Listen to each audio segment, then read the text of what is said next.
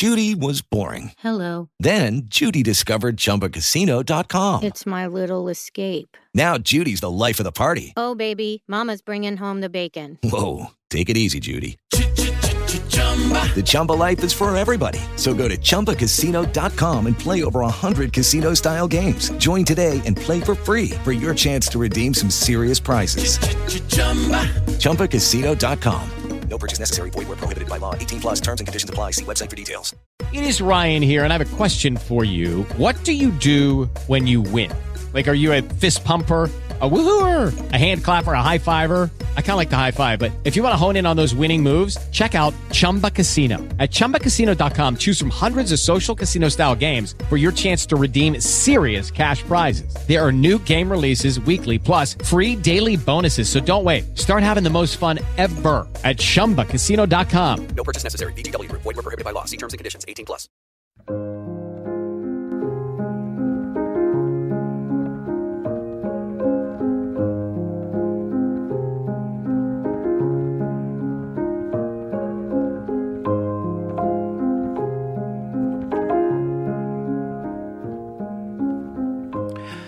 Herzlich willkommen bei Kontrafunk aktuell wünscht Andreas Peter. Am heutigen Tag der deutschen Einheit wollen wir der Frage nachgehen, warum es eine Kluft zwischen Wahlversprechen und realer Politik gibt, die immer mehr Menschen von der Demokratie zu entfremden scheint. Wozu wir mit dem Verhaltensökonom, Rechtsökonom und Kommunikationspsychologen Dr. Dr. Florian Willet reden werden. Wir lassen uns vom Psychotraumatologen Franz Ruppert unter anderem den Standpunkt erklären, dass die staatlichen Corona-Maßnahmen ein Klima der Angst und Unmenschlichkeit geschaffen haben sollen. Duschan Wegner nimmt uns auf eine philosophische Gedankenreise mit, was bleibt, was einen Wert hat, was eine Tugend ist und welchen Menschen wir welche Tugenden zuschreiben. Und wir lesen in unserer Medienschau nach, was andere schreiben, was sie für so wichtig erachten, dass sie darüber berichten. Viel Spaß dabei.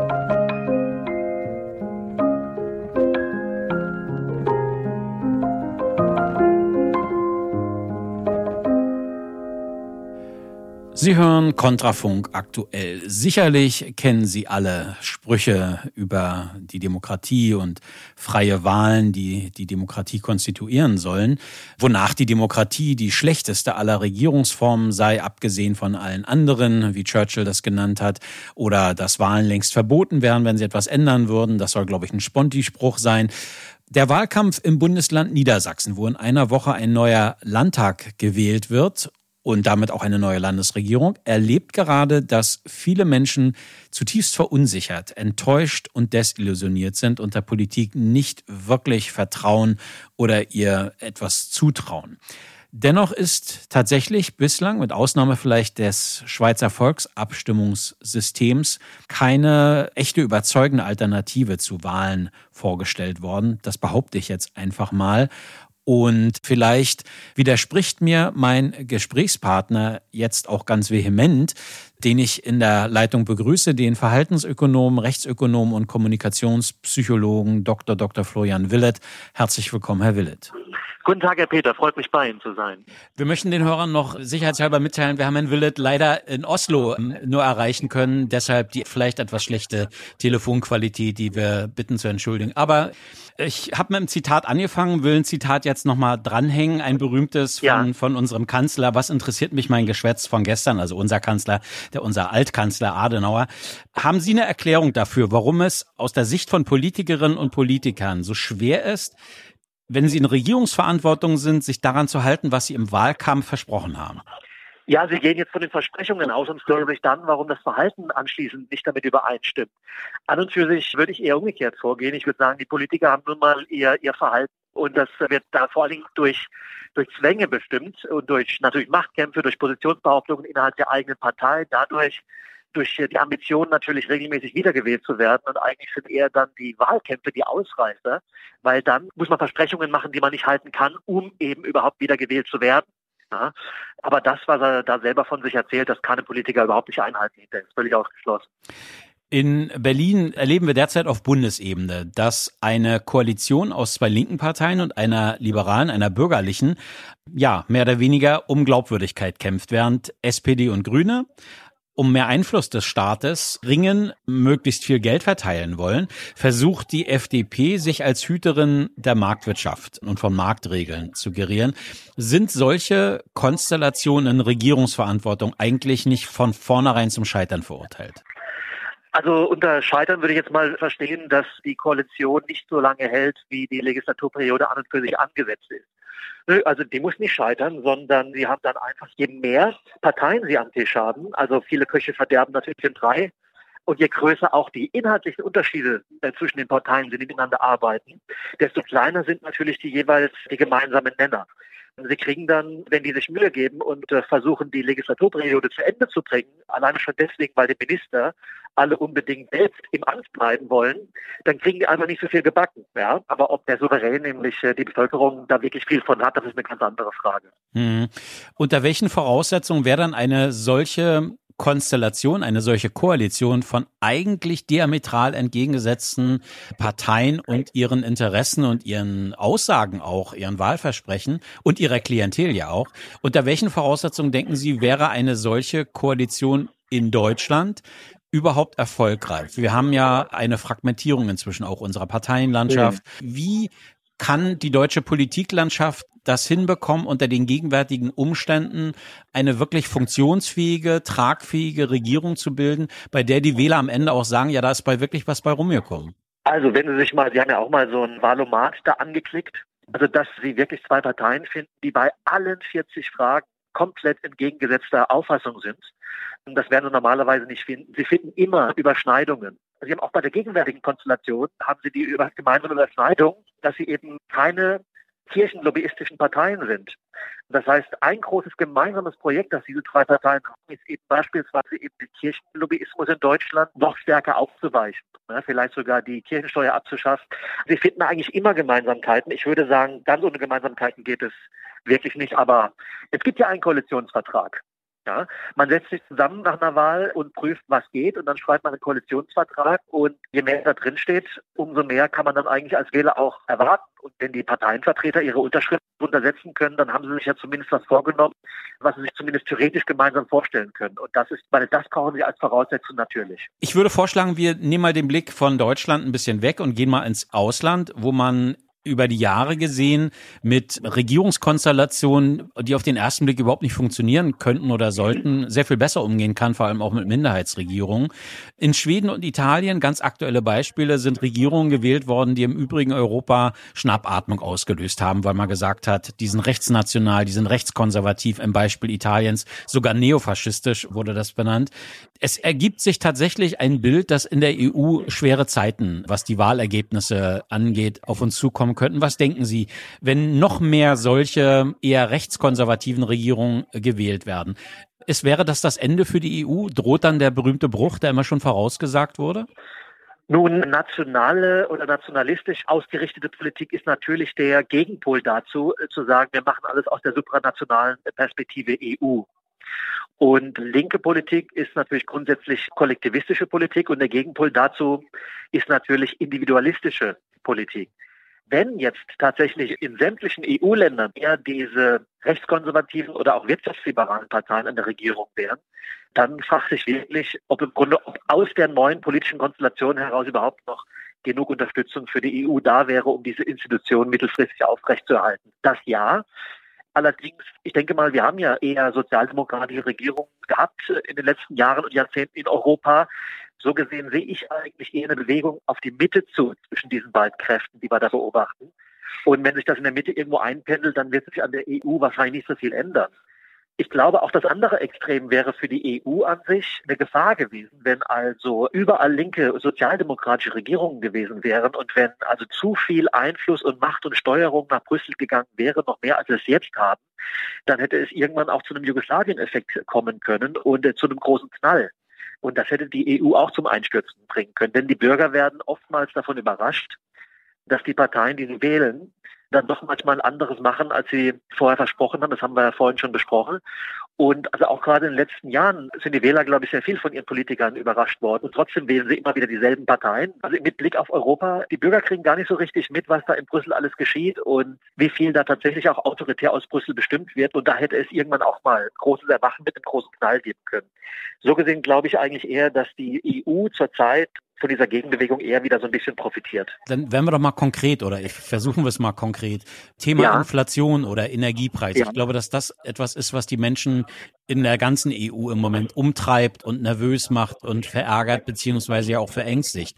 Ist was die Inflation, was die Energiepreise betrifft, der Nationalstaat besser handlungsfähig, effektiver handlungsfähig, so wie es meinetwegen Ungarn sagt, dass sie sich nichts aus Brüssel sagen lassen, weil Brüssels Politik Ungarn mehr schadet als hilft? Oder muss tatsächlich Brüssel zentral für alle agieren und das ist dann tatsächlich hilfreich, um, wie Sie sagen, die EU überhaupt weiter handlungsfähig zu halten? Also anhand des Euros, der ja wirklich zentral eben gesteuert wird, wird eben immer wieder aufgezeigt, wie problematisch das eben sein kann, wenn einzelne Länder ihre Wirtschaft nicht steuern können, wie sie das möchten. Das heißt, sie können wie sie ihre Zinsen an ihre wirtschaftlichen Situationen anpassen und sie können auch nicht darüber entscheiden, wie viel Geld sie drucken. Und das führt eben dazu, dass Finanzspekulanten natürlich die Tür und Tor für Arbitragegeschäfte geöffnet wird und das führt zu enorm viel Unverteilungsmechanismen, die auch von der Bevölkerung als ungerecht wahrgenommen werden. So, und das heißt, in der Finanzpolitik sehen wir die Probleme eben von diesem Supranationalismus immer am stärksten und am schnellsten. Und das ist im Grunde genommen jetzt bei der Inflation natürlich auch der Fall. Also Sie haben ganz unterschiedliche Inflationen in den einzelnen europäischen Ländern. Und aus einer zentralen Perspektive können Sie auf die unterschiedliche Entwicklung natürlich nicht so gut eingehen, wie wenn das jedes Land selbst machen würde. Ja. Also da haben wir auf jeden Fall einen klaren Nachteil von der Zentralisierung. Aber es, es, ist ja nicht alles schlecht. Die Europäische Union ist ja nicht nur schlecht. Wir könnten jetzt nach den Vorteilen der Europäischen Union suchen und könnten zusammentragen, könnten uns auch über die Vorteile äh, unterhalten. Die Frage letztlich ist, können die Vorteile die Nachteile überwiegen? Ja? Wenn das nicht mehr der Fall ist oder wenn es bereits nicht mehr der Fall ist, dann muss man natürlich die Frage stellen, ob das europäische Projekt weiter Sinn macht. Dem früheren US-Präsidenten Donald Trump wurde ja von seinen Anhängern sowohl in den USA als auch hier immer nachgesagt, er habe seine Wahlversprechen gehalten. Das lasse ich mal jetzt einfach so stehen. Aber er hat in jedem Fall tatsächlich es ja geschafft, dass er enorm viele Menschen hinter sich scharen konnte und von sich überzeugen konnte, obwohl er enormen Gegenwind bekommen hat, auch mhm. von den Medien. Das ist ja ein Phänomen, das man wenigstens zur Kenntnis nehmen müsste. Mhm. Glauben Sie, dass wir ein Comeback dieses Präsidenten oder dieses ehemaligen Präsidenten erleben werden, aufgrund der schwierigen, ja fast schon wirklich eklatant gespaltenen US-amerikanischen Nation und Politik erleben könnten? Beziehungsweise glauben Sie, dass mit einer Wiederwahl von Donald Trump eventuell das Projekt transatlantische Gemeinschaft und damit auch eine gemeinsame Politik innerhalb der EU gestorben ist?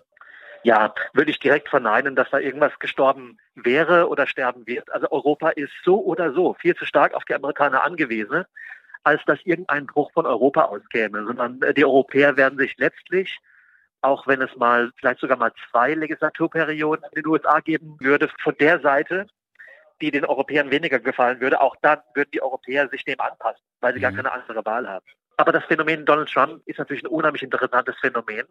Also die meisten Menschen, die sich in der Politik umtreiben, und das ist natürlich in Washington nicht viel anders als in Brüssel oder in Berlin, die meisten Menschen sind natürlich Berufspolitiker die wollen natürlich vor allen Dingen erstmal den politischen Betrieb überleben, jeder Einzelne.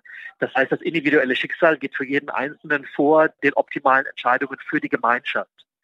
Und man muss sich da in diesen Strukturen behaupten, ja, und es ist alles fürchterlich bürokratisch und man ist also beim Karrieremachen als Politiker natürlich immer angewiesen darauf, dass man von denen, die man noch vor sich hat an der Parteispitze, dass man von denen natürlich gefördert wird. Ja, also man ist permanent dabei, sich zu verstellen und man ist permanent auch optimistisch. Und natürlich ist Donald Trump all das nicht gewesen und wird es niemals sein. Also der hat nicht gesagt, ich gehe jetzt in die Politik, um da einfach äh, als Bürokrat mich unter Bürokraten zu mischen, sondern Donald Trump hatte wirklich äh, Inhalte die ihm am Herzen lagen. Die Inhalte, ob die sinnvoll sind oder nicht, das muss man überhaupt nicht teilen. Aber ihm ging es wirklich um Inhalte. Dementsprechend hat er natürlich auch auf Strukturen und auf Beziehungen in Washington und auf Befindlichkeiten keine Rücksicht genommen, sondern hat sich vor allen Dingen um die Durchsetzung seiner Inhalte gekümmert. Genau das hat ihn ja auch enorm viel Hass in Washington eingebracht. Aber genau deswegen kann man hinterher auch sagen, er hat einiges erreicht. Ne? Wie seine Wiederwahlaussichten sind, ist eine ziemliche Kaffeesatzleserei. Letztlich muss man sagen, die ganzen bürokratischen Strukturen oder der Staat an sich, ne, die ganze Verwaltung etc., das ist natürlich alles sehr demokratisch. Von den Democrats natürlich. Also linke Politiker gehen immer in die Institutionen rein, beziehungsweise umgekehrt. Und die werden natürlich aus ihren Institutionen heraus, werden sie immer versuchen, Donald Trump den Wahlkampf schwer zu machen. Mhm. Und auch das Silicon Valley hat aus verschiedenen Gründen heraus eher ein Interesse daran, dass es einen demokratischen Präsidenten gibt. Und das kann schon beides zusammen, Silicon Valley als auch die bürokratischen Strukturen, die bringen schon sehr viel Power auf die Waage. Und damit Donald Trump sich dagegen durchsetzt, müsste es wirklich noch sehr viel mehr Zorn geben in den USA. Also wenn es zu noch mehr Spaltung und noch mehr Aufruhr in den USA kommt, dann ist es sicherlich durchaus möglich. Ne? Im Moment erscheint es vielleicht noch nicht ganz möglich. Dann will ich noch eine wirklich allerletzte Frage hinten ranhängen, weil mir die gerade dann in den Kopf schoss. Er glaubt ja oder sein Team glaubt ja, dass einer seiner größten Vorteile gewesen wäre, dass es mit ihm nicht zu diesem jetzigen Krieg in der Ukraine gekommen wäre. Ja. Ist das ein Argument oder sagen Sie, das ist einfach nur ein Bluff von einem Mann, der gerne im Mittelpunkt steht? Das ist erstmal eine Behauptung, man kann sie teilen, die Vermutung oder auch nicht er hat ja gezeigt, dass er um gute Beziehungen in der Welt bemüht ist. Also er hat sich ja sogar mit diesem nordkoreanischen Führer getroffen und hat die Grenze zu Südamerika mehrmals hin und her überschritten. Also manche fanden das fürchterlich albern, aber nein, er hat für menschliche Beziehungen zu anderen großen Staatsführern hat er gesorgt. Ja?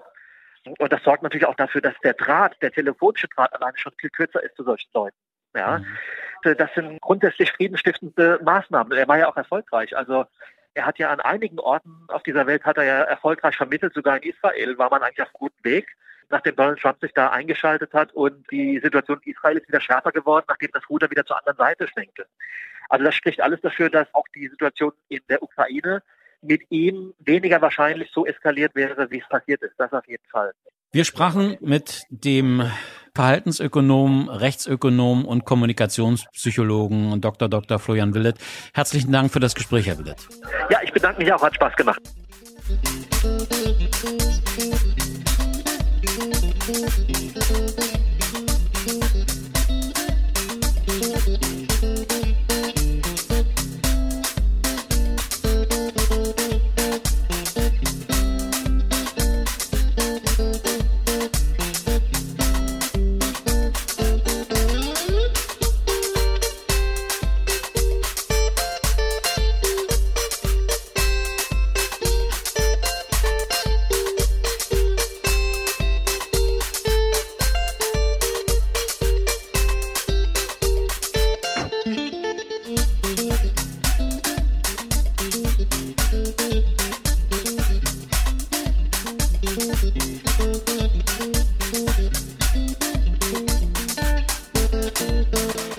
Sie hören Kontrafunk aktuell. Heute ist Tag der deutschen Einheit und je länger dieser 3. Oktober des Jahres 1990 sich von unserem Hier und Jetzt entfernt, desto intensiver scheint in manchen Köpfen die Frage zu kreisen, was ist eigentlich geblieben von 40 Jahren Zweistaatlichkeit, als zwei deutsche Staaten nebeneinander existierten. Ganz grundsätzlich fragen sich jeden Tag Millionen Menschen auf der ganzen Welt, was bleibt eigentlich von mir, wenn meine Lebenszeit aufgebraucht ist und ich den Weg alles Irdischen gehen muss. In China gibt es ein wenig romantisches, sondern ziemlich brutales Sprichwort, das vom Heldentum am Ende nur ein von Unkraut überwucherter eingefallener Erdhügel bleibt. Auch unser Kolumnist Duschan Wegner geht der Frage nach, was eigentlich bleibt, wenn wir gehen müssen, was bleibt, weil es von Wert ist, ganz gleich, ob materiell oder ideell. Nehmen wir an, du musst innerhalb von 24 Stunden auswandern. Was wirst du in diesen 24 Stunden noch erledigen wollen? Verkaufst du hektisch etwas? Oder kaufst du schnell noch ein paar Dinge? Was würde sich ändern, wenn das Zeitfenster zur Vorbereitung nicht 24 Stunden wäre, sondern ein Monat? Oder viel kürzer, eine einzige Stunde? Du würdest wahrscheinlich Papier mitnehmen. In den meisten zurechnungsfähigen Ländern dieser Welt ist es nicht von Vorteil, ohne Papiere einreisen zu wollen. Du würdest Wertgegenstände mitnehmen, falls vorhanden, dazu Geld, etwas Bares und etwas auf Konten, die auch unterwegs zugänglich sind. Du nimmst Medikamente mit und auf jeden Fall genug saubere Unterwäsche. Okay, verschärfen wir die Regeln. Nehmen wir an, du hast ein vollständiges Jahr Zeit zur Vorbereitung, doch du verlierst allen Besitz. Bis auf ein paar billige Anziehsachen und die Papiere, die deine Identität bestimmen, wirst du nichts mitnehmen können. Dein Haus, dein Auto, dein Geld, das wird alles fort sein, wenn du in genau einem Jahr gehen musst. Würdest du aber in diesem Fall tatsächlich nichts mitnehmen? Stellen wir uns vor, dass zwei verschiedene Gruppen auswandern, dass beide keinen Besitz mitnehmen konnten und dass sie sich beide im selben neuen Land ansiedeln, zu vergleichbaren Startbedingungen und zunächst ohne Beziehungen vor Ort. Nehmen wir an, dass beide Gruppen die neue Sprache gleich gut beherrschen und dass sie auch beide gültige Abschlüsse und Diplome für dieselben Berufe vorlegen können. Doch nehmen wir weiter an, dass nach zehn Jahren die beiden Gruppen wirtschaftlich und sozial sehr verschieden dastehen, trotz vergleichbarer Abschlüsse, Sprachkenntnisse und Startbedingungen. Und nach zwei Generationen befinden sie sich irreversibel in unterschiedlichen sozialen Schichten. Woran könnte es gelegen haben? Ein alter Scherz erzählt, der Himmel sei ein Ort, wo die Franzosen die Küchen betreiben, die Briten die Polizei, die Deutschen die Autowerkstätten, die Italiener den Damen als Liebhaber bereitstehen und das alles von Schweizern organisiert wird. Und die Hölle wäre der Ort, wo die Franzosen die Mechaniker sind, die Briten die Köche, die Schweizer an der Liebhaberei herumholzen, die Deutschen die Polizei stellen und die Italiener sich an der Organisation versuchen. Klar, man könnte einzelne Aspekte dieses Scherzes debattieren wollen, sei's drum. Ich behandle hier als Beispiel die Behauptung, wonach es himmlisch wäre, wenn die Deutschen die Mechaniker stellen. Nehmen wir an, dass dieser bekannte Scherz einen wahren Kern enthält, deutsche Mechaniker betreffend. Welche Eigenschaften wären es, die deutsche Mechaniker so himmlisch machen? Ich will zu sagen wagen, dass die erste der deutschen Mechanikertugenden mit Treu und Redlichkeit gut beschrieben wäre. It is Ryan here and I have a question for you. What do you do when you win? Like are you a fist pumper? a woohooer, a hand clapper, a high fiver. I kind of like the high five, but if you want to hone in on those winning moves, check out Chumba Casino. At ChumbaCasino.com, choose from hundreds of social casino style games for your chance to redeem serious cash prizes. There are new game releases weekly, plus free daily bonuses. So don't wait. Start having the most fun ever at ChumbaCasino.com. No purchase necessary. VGW. Void were prohibited by law. See terms and conditions. 18 plus. Purchase new wiper blades from O'Reilly Auto Parts today and we'll install them for free. See better and drive safer with O'Reilly Auto Parts. Oh, oh, oh, O'Reilly Auto Parts. Sind deutsche Mechaniker stets treu und ehrlich? Nun, ich kenne genug von diesen auch unter meinen Lesern und ich weiß, dass sie heute Mechatroniker heißen und die Mechatroniker, die ich kenne, sind himmlisch anständig. Deutsche Mechaniker sind gründlich ausgebildet. Dreieinhalb Jahre im dualen System, sie sind geprüft, sie bilden sich fort, sie arbeiten sorgfältig und schnell genug, sie sind im allerbesten Sinne typisch deutsch. Für die guten deutschen Tugenden macht es keinen Unterschied, ob der Mechaniker Schmidt oder Müller heißt, oder ob er mit einem Akzent spricht wie einst Karl Gott, und ob sein Nachname sich liest wie die Testtafel beim Optiker preußische, pardon, deutsche Tugenden bleiben deutsche Tugenden. Es ist ein Idealbild, klar, doch wonach sollen wir streben, wenn nicht nach einem Ideal? Ich hoffe, dass kein Deutscher so bald gegen seinen Willen aus Deutschland zu fliehen gezwungen ist, kein Schweizer aus der Schweiz, und überhaupt wäre es schön, wenn niemand gegen seinen Willen die Heimat aufgeben muss. Rein hypothetisch also, was würdest du mitnehmen, wenn du keinen Besitz mitnehmen könntest? Und was davon wäre ein echter Startvorteil? Was macht die Deutschen im guten Sinne deutsch, die Schweizer im guten Sinne schweizerisch, die Österreicher österreichisch und so weiter? Einige unserer Werte und Tugenden sind so wertvoll, dass Bürger anderer Nationen sie himmlisch nennen Mindestens diese Werte und Tugenden sind es, die wir bewahren sollten, selbst und gerade wenn wir nicht wegziehen. Was hat Wert? Was bleibt? Und dürfen wir stolz drauf sein? Es bleibt, wovon wir wollen, dass es bleibt. Und wenn wir tatsächlich solche Werte wie Fleiß und Gründlichkeit leben, dann dürfen wir auch jeden Tag stolz drauf sein. Duschan Wegner kommentierte.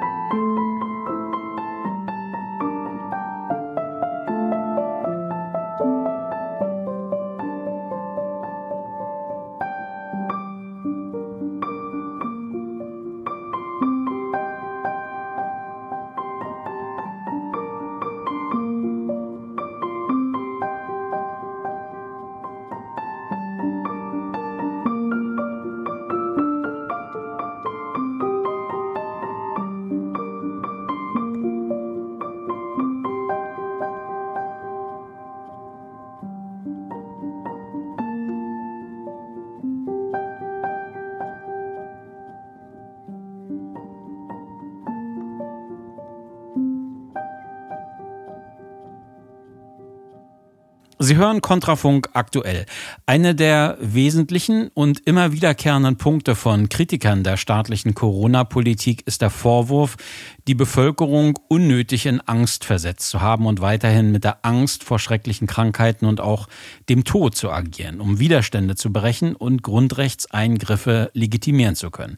Der Psychotraumatologe Franz Ruppert, der als Professor für Psychologie an der Katholischen Stiftungshochschule München und als psychologischer Psychotherapeut Therapeut in eigener Praxis in München tätig ist, nennt das unter anderem Pandemie der Unmenschlichkeit. Wir sind jetzt mit Franz Ruppert verbunden. Ein herzliches Hallo, Herr Ruppert. Hallo an Sie alle. Herr Ruppert, Pandemie der Unmenschlichkeit im Zusammenhang mit staatlichen Maßnahmen, das ist ein ziemlich starker Vorwurf. Wie begründen Sie den? Ja, also wir Menschen haben Bedürfnisse und wir haben, ich habe da eine Theorie, die sagt, ich habe als Mensch symbiotische Bedürfnisse und ich habe Autonomiebedürfnisse. Die symbiotischen Bedürfnisse sind Bedürfnisse nach dem Zusammenleben, nach dem Zusammensein, nach dem Leben in Gruppen. Die Autonomiebedürfnisse sind Bedürfnisse, dass man selbst sein Leben gestalten kann und seine eigenen freien Entscheidungen treffen kann. Wenn man sich das dann anschaut, was die ganzen Maßnahmen, sogenannten Maßnahmen gemacht haben, dann haben sie sowohl die symbiotischen Bedürfnisse der Menschen eingeschränkt, beziehungsweise versucht unmöglich zu machen, dass die erfüllt werden. Genauso die Autonomiebedürfnisse. Also wir sind quasi aufgefordert worden, auf körperliche Distanz zu gehen. Wir durften nicht mehr gemeinsam äh, singen, wir durften nicht mehr gemeinsam tanzen. Und die Autonomiebedürfnisse, wir konnten keine eigene Entscheidung treffen. Wir wurden quasi gezwungen, da auch uns Masken aufzusetzen. Wir wurden gezwungen, das äh, zum Beispiel auch eine Maske ist ja auch ein Grundbedürfnis nach Atmen, nach freier Atmung. Auch das wird eingeschränkt. Und ja, die eigene Entscheidung dann zu treffen und zu sagen, ich kann mich um meine eigene Gesundheit kümmern, ich brauche keine Zwangsmaßnahme von außen. Auch das wurde einem angedroht, dass es äh, nicht mehr geht. Also insofern kann man sagen, also ein Totalangriff all dieser sogenannten Maßnahmen auf die menschlichen Grundbedürfnisse. Der Staat, der diese Einschränkungen beziehungsweise diese Politik ja beschließt, hat ja argumentiert, dass er das nicht aus Jux und Dallerei mache, sondern um das Gesundheitssystem funktionsfähig zu halten, schwere Krankheitsverläufe zu vermeiden, beziehungsweise das Funktionieren des Gemeinwesens ganz grundsätzlich zu gewährleisten.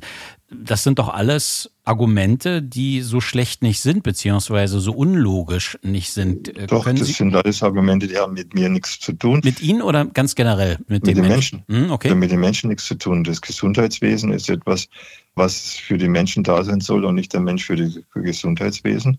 Und weil das geht doch um mich als Mensch. Mhm. Das Gesundheitssystem muss doch für mich da sein und nicht ich für das Gesundheitssystem. Und schwere Krankheitsverläufe, wenn es diese schweren Krankheitsverläufe tatsächlich geben sollte, als Folge von diesem sogenannten Coronavirus, was immer das dann im Konkreten auch ist, dann muss halt dieses Gesundheitswesen dafür da sein. Dafür ist es doch aufgebaut. Dafür wird es doch staatlicherseits finanziert. Also das ist ja eine Umkehr, völlige Umkehr, zu sagen, ich muss für das Gesundheitswesen da sein, statt dass das Gesundheitswesen für mich da ist. Was hätten Sie denn dem Staat vorgeschlagen, um mit der Pandemie angemessen umzugehen? Na, das ist natürlich fiktiv, weil diese Pandemie wurde ja angezettelt. Es ist eine, aus meiner Sicht eine Plandemie. Es wurde gezielt anscheinend durch Gain of Function Forschung wurden da Coronaviren wurden da gefährlich gemacht, infektiöser gemacht, als sie normalerweise sind. Und zum Glück hat natürlich das menschliche Immunsystem ist es flexibel genug, um auch mit solchen Anschlägen fertig zu werden. Aber wieso soll ich mit jemandem sprechen, der Täter ist und mhm. mich zum Opfer macht? Mhm. Da muss man sich die Gründe überlegen, warum werden Menschen zum Tätern und da kann man ja sagen, wenn man sich jetzt die Bilanz anschaut, wer hat von diesen ganzen Maßnahmen profitiert, das ist auch eindeutig, wer da profitiert hat, wer hier Milliarden Gewinne gemacht hat. Haben Sie in Ihrem persönlichen Umfeld, Sie vielleicht auch persönlich, Erfahrungen mit Covid-19 machen müssen, mit SARS-CoV-2-Virus? Sind Sie selbst betroffen gewesen, also meinetwegen erkrankt oder hatten Sie in Ihrer Familie oder im Umfeld betroffen? Nein, ich habe grippale Infekte gehabt, wie üblicherweise auch. Jedes Jahr so ein bisschen, die habe ich dann gut überstanden. Ansonsten kenne ich dann niemanden aus meinem unmittelbaren Umfeld, der da schwerer betroffen war. Hm. Das heißt, Sie können auch gar nicht nachvollziehen, dass die gegenwärtige Debatte, die ja seit zwei Jahren läuft das, in der Gesellschaft. Es ist künstlich inszeniert. Das kann man ja schon alleine, als ich den Begriff neuartiges Virus gesehen habe, habe gesagt, das stimmt doch was nicht, weil jeder Virus ist ja wohl neuartig, soweit man sich ein bisschen mit Virentheorie auskennt, dann heißt es ja immer, die Viren mutieren. Jeder die Mutationsrate von Viren scheint ja enorm zu sein. Also insofern ist ja jedes Virus neuartig. Mhm. Verstehen Sie Menschen, die Angehörige verloren haben aufgrund dieser Krankheit, die ihnen vorwerfen, ich will jetzt mal ganz vorsichtig formulieren, Sie wissen, was die Leute Ihnen vorwerfen, das nicht ernst genug zu nehmen, so will ich es mal formulieren? Ich kenne keine solchen Menschen und ich wünsche jedem Menschen, dass er sich ernsthaft um seine Gesundheit kümmert und dass er das Allerbeste tut und dass er sich die allerbesten Ärzte sucht, die ihm da helfen können. Also ich habe da zum Glück niemand in meinem unmittelbaren Umfeld, der diese Erkrankung bekommen hat. Mhm. Sie argumentieren aber stark auf Ihrer Internetseite mit Ihren Thesen, mit Ihrer Meinung. Wie ist die Reaktion darauf bei Menschen, die Rat bei Ihnen suchen oder ganz allgemein, die bei Ihnen auf der Seite landen und das lesen? Welche Reaktionen haben Sie bisher erhalten auf Ihre Thesen, vielleicht, auf Ihre Ansichten? Vielleicht sage ich mal die stärkste These. Sie sind ein Leuchtturm in der Finsternis im Moment. Mhm. Das sagen Ihnen Leser bzw. Nutzer. Ja. Mhm. Und das beziehen diese Menschen auf was? Auf das, was sie sagen oder wie sie das sagen? Beides. Das ist immer beides, was man sagt und wie man sagt. Und die Klarheit, die ich da habe und die Klarheit, mit der ich argumentiere, die Klarheit, mit der ich schreibe, die Klarheit, mit der ich ja eine Theorie habe über uns Menschen und über unsere menschliche Entwicklung, die auch einschließt die Frage, warum haben Menschen Angst?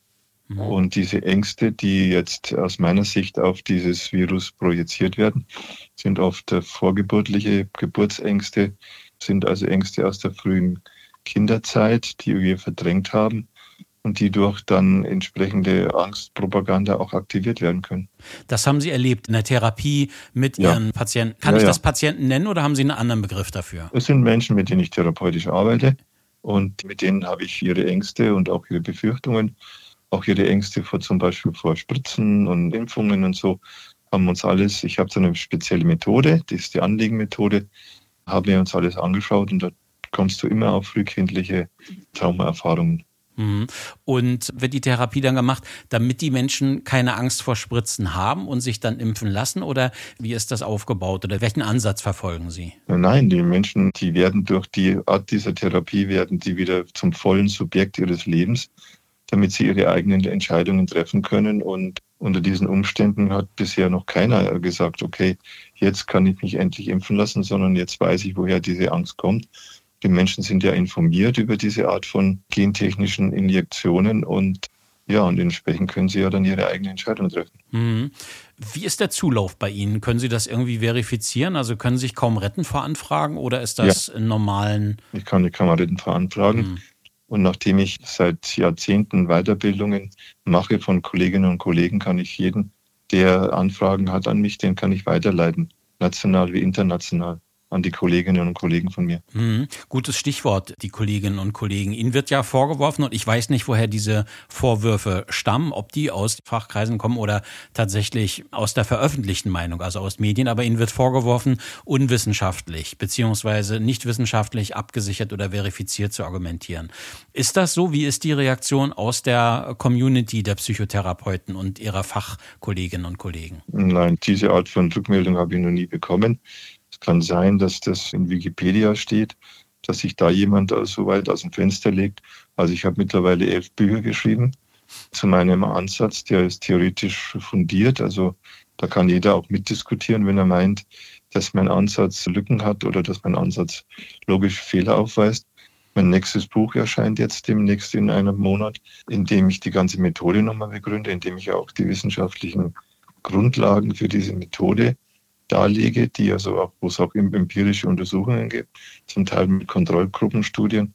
Also ich glaube, es gibt vielleicht selten einen Ansatz, der so wissenschaftlich fundiert ist wie meiner. Mhm. Kolleginnen und Kollegen von Ihnen, die ebenfalls abweichende, kritische Ansichten geäußert haben, mussten erleben, dass sie mehr oder weniger unter subtilen oder massiven Druck an ihrer Arbeitsstelle gerieten. Also dass man ihnen tatsächlich vorwarf, Falschinformationen zu verbreiten oder zur Verunsicherung oder so beizutragen. Ist Ihnen so etwas an Ihrer Arbeitsstelle auch schon passiert? Ja, natürlich. Ich habe, nachdem ich also mit den Studenten das diskutiert habe, was denn da gerade aktuell läuft, habe ich von meiner Hochschule drei Abmahnungen an einem Stück bekommen. Also das ist ja klar, nicht die Absicht ist dann nach drei Abmahnungen die Kündigung. Ich habe dieser Abmahnung entsprochen und es wurde bisher nichts weiter unternommen seitens der Hochschule. Also das Verhältnis scheint wieder geklärt zu sein. Dann hat mir die Psychotherapeutenkammer Bayerns hat mir auch geschrieben, hat auch gedroht, dass sie mir die Approbation entzieht mit verschiedenen Argumentationen, unter anderem zu meinen Thesen, über die Hyperaktivität von Kindern, die habe ich alle widerlegt. Und auch an dieser Stelle ist jetzt ja Ruhe, kann man sagen. Hm. Ich will jetzt nicht sagen, gutes Stichwort Ruhe, aber meine letzte Frage bezieht sich auf die Zukunft. Wir stehen ja, wenn ich dem veröffentlichten Meinung glauben darf, vor einer neuen Welle oder viele haben Angst vor einem neuen Pandemie-Herbst oder einem Pandemie-Winter.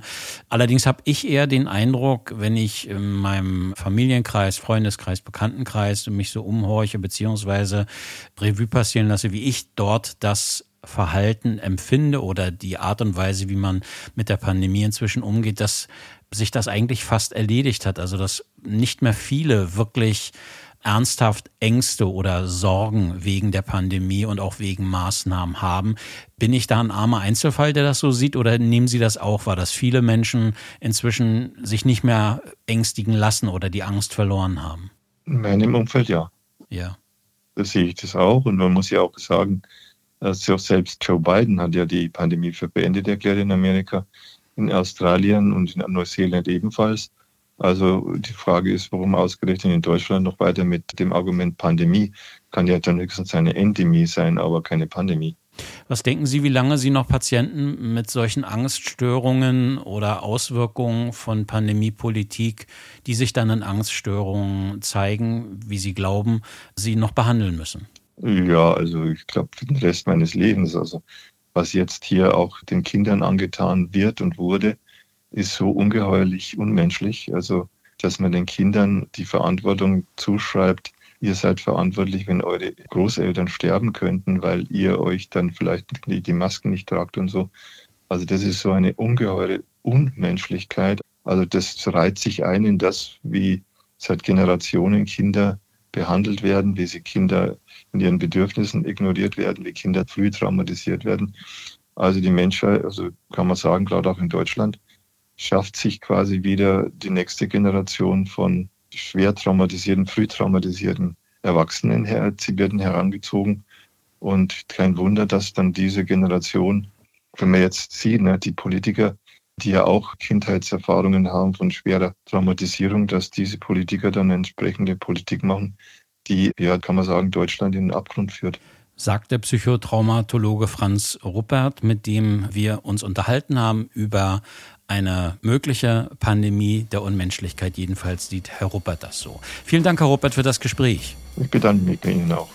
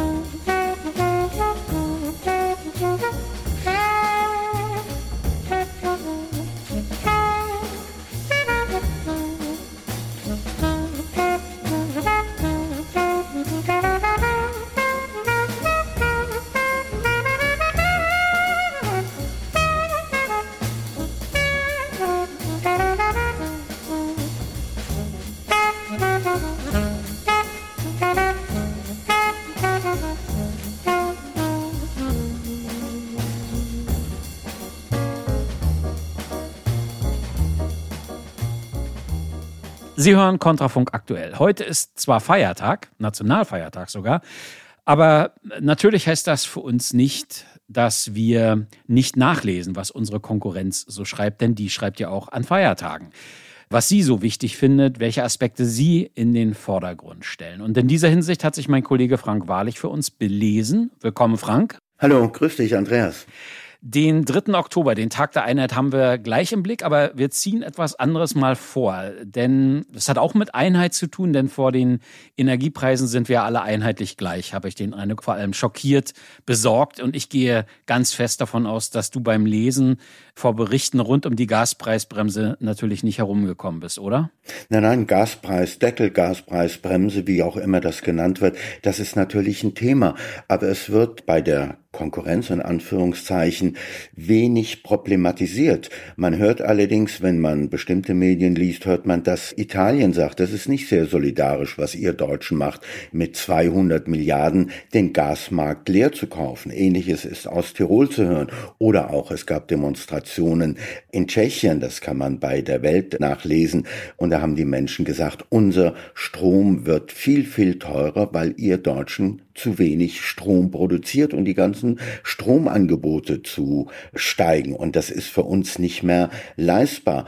Und es gibt natürlich Eine Möglichkeit gäbe es, die aber kaum oder gar nicht in Betracht gezogen wird, zumindest nicht vor dem Wahltag in Niedersachsen. Das wäre statt mehr Geld für eine bestimmte Menge Gas oder Energie auszugeben, wäre es, Energie zu erzeugen. Da ist man in Deutschland ganz, ganz still. Atom, das geht nicht, es soll weiter ausgeschaltet werden. Vielleicht ein kleines Streckbetrieblein.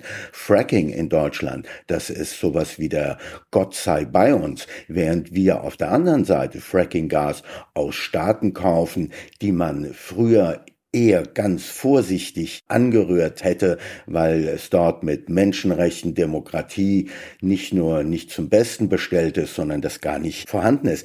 Es gibt einen Artikel, den ich interessant fand bei Tichys Einblick. Da schreibt Roland Tichy selbst über dieses Gas, Energie, Stromproblem, auf das wir in diesem Winter wirklich exakt zusteuern. Er sagt, Lösungen, die liegen so nah, nur nicht in Berlin. Dort regiert eine Ampel, die sich in ihren Ideologien und Machtspielen verfangen hat und statt Brennstoffe für notwendige Energie zu kaufen, schlichtweg die Zukunft des Landes verfeuert. Da gibt es die Neue Züricher Zeitung, die spricht von diesem Doppelwumms, den Kanzler Scholz angekündigt hat von 200 Milliarden, da schreibt die neue Züricher Zeitung vor Illusionen, dass das irgendwie hält, sei gewarnt. In der jungen Freiheit ist zu lesen, Deutschland, dem stehe ein Winteralbtraum bevor. Also Gas und Energie, das wird eine ganz spannende Sache werden. Vor allem die Bundesnetzagentur, die sagt, ein Gaspreisdeckel soll wenigstens bis 2024 auf dem Topf bleiben. Es sieht aber eher so aus, als ob der Deckel vom Topf knallt. Ja, ein schönes Bild und vor allem sieht es danach aus, als wenn wir nichts zum Feiern haben, habe ich den Eindruck, obwohl wir doch heute feiern sollten. Heute ist der Tag der deutschen Einheit, haben wir ja schon festgestellt am Anfang.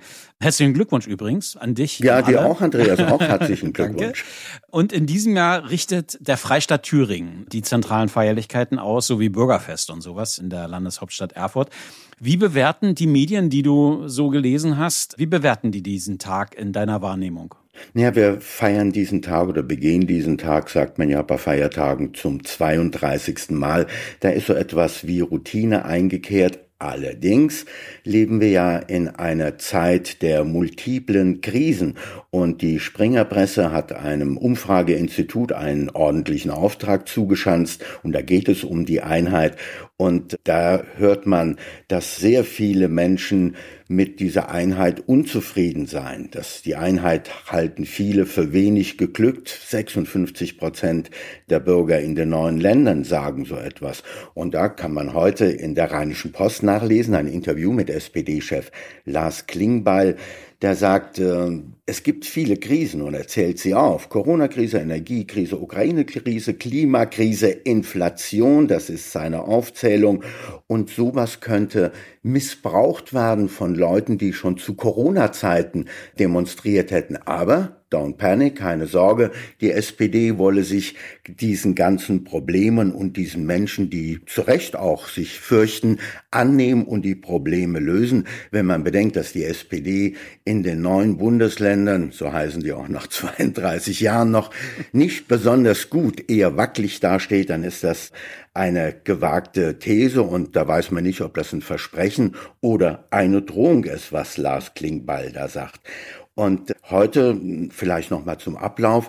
Bundespräsident Steinmeier wird eine Rede halten. Der hat ja auch mittlerweile Übung. Da geht sicherlich Spaltung vermeiden, Einheit genießen. Und es gibt auch einen ökumenischen Gottesdienst für Atheisten, Muslime, Juden, Katholiken, Evangelen und für wen auch immer. Also das ist sowas wie ein Erfurter allerlei, hoffentlich bei gutem Wetter, damit die Leute sich dort auch amüsieren können. Und hoffentlich ohne Kartoffeln, hätte ich beinahe gesagt. Ich kenne ja nur das Leipziger allerlei. Das ist allerdings sogar lecker, muss ich sagen. Mal weg vom Essen und von den Feierlichkeiten. Wenig feierlich ist ja, du hattest den SPD-Chef erwähnt, aber es gibt ja auch noch einen Chef einer anderen großen Volkspartei, nämlich Friedrich Merz, Chef der CDU. Und der wurde ja in den letzten Tagen ziemlich, ich will mal sagen, rabiat angegangen. Man hatte den Eindruck, er soll öffentlich ausgepeitscht und ausgespuckt und angespuckt werden, weil er es wagte, ukrainische Flüchtlinge als Sozialtouristen zu bezichtigen oder des Sozialtourismus zu bezichtigen. Er hat sich natürlich entschuldigt. Aber zumindest mir schien es, als wenn das die Debatte über Migration im Allgemeinen, aber auch das Problem, ich will es mal ein Problem nennen, in Anführungszeichen, mit ukrainischen Flüchtlingen ganz allgemein in den Medien nicht wirklich abkühlte oder trügt da mein Eindruck? Naja, Friedrich Merz ist halt ungeschickt, wie manche großen, dünnen Menschen auch wirklich einfach sich ungeschickt im politischen bewegen. Da ist Merz eigentlich ein Beispiel. Der hat ja seine Vorwürfe von Sozialbetrug, nichts anderes meinte er ja, auf Menschen aus der Ukraine bezogen und hat es strikt vermieden, eigentlich über dieses soziale Problem Migration im Allgemeinen zu sprechen.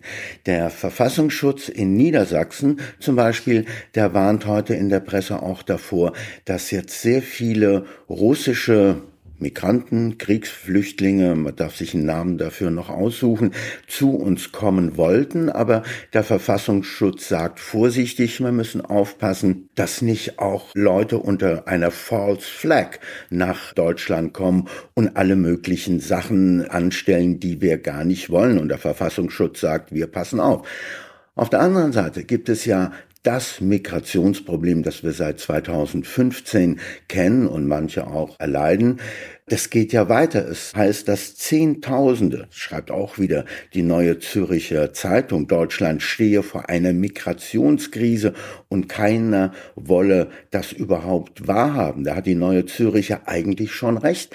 Tschechien sichert seine Grenzen nach Ungarn und nach Slowenien und nach Österreich. Die Österreicher sichern ihre Grenzen. Und in Deutschland, wo heißt es auch wiederum täglich Hunderte in Dresden oder in Nürnberg ankommen, da wolle man sich auf eine Schleierfahndung verlegen und gelegentlich mal Transporter oder Schlepperfahrzeuge kontrollieren und vielleicht an Bahnhöfen gucken, wer da alles kommt. Aber diese Leute werden ja alle nicht zurückgeschickt und es sollen Zehntausende auf der Balkanroute sein, aus Afghanistan, aus dem Irak, aus Syrien, aus den üblichen afrikanischen Ländern. Das ist eine Migrationskrise, die zu denen, die aus Russland kommen, kommen, die aus der Ukraine kommen, noch hinzugezählt werden müssen. Und das macht jetzt schon für eine ganze Reihe von Kommunen und Bundesländern stellt das schon vor sehr, sehr große Probleme. Und wenn das den Winter so weitergeht mit Energieversorgung, die abgebrochen werden wird, mit wenig geheizten Unterkünften, mit Schulhallen, die jetzt wieder zu Übernachtungsmöglichkeiten ausgebaut werden, da haben wir diese Krise, die Lars Klingbeil bei seiner Würdigung der deutschen Einheit schlichtweg vergessen hat oder vielleicht auch vergessen wollte. Aber das ist manchmal so mit diesen rosa Elefanten, die im Raum stehen. Die kann man eine Zeit lang übersehen, aber spätestens, wenn mit dem Rüssel das Geschirr von der gedeckten Tafel gefegt wird, dann merkt man, oh, noch ein Problem, noch eine Krise. Und die Deutschen, wenn man die Zeitungen durchliest und vielleicht auch mal auf die Seite drei und vier Blätter. Die Deutschen, die sind nicht nur krisengestellt, die können ihre Kraft auch verwenden für eine ganze Reihe von weiteren Krisen. Und das wird ein anstrengender Winter, wenn man die Zeitungsartikel von heute einmal durchgeht. Kein sehr wirklich netter Ausblick, aber dafür haben wir dich ja angestellt, hätte ich beinahe gesagt. Dafür warst du da, uns einen Überblick zu verschaffen. Danke für diese Medienschau, Frank, und einen schönen Tag. Gerne, dir auch.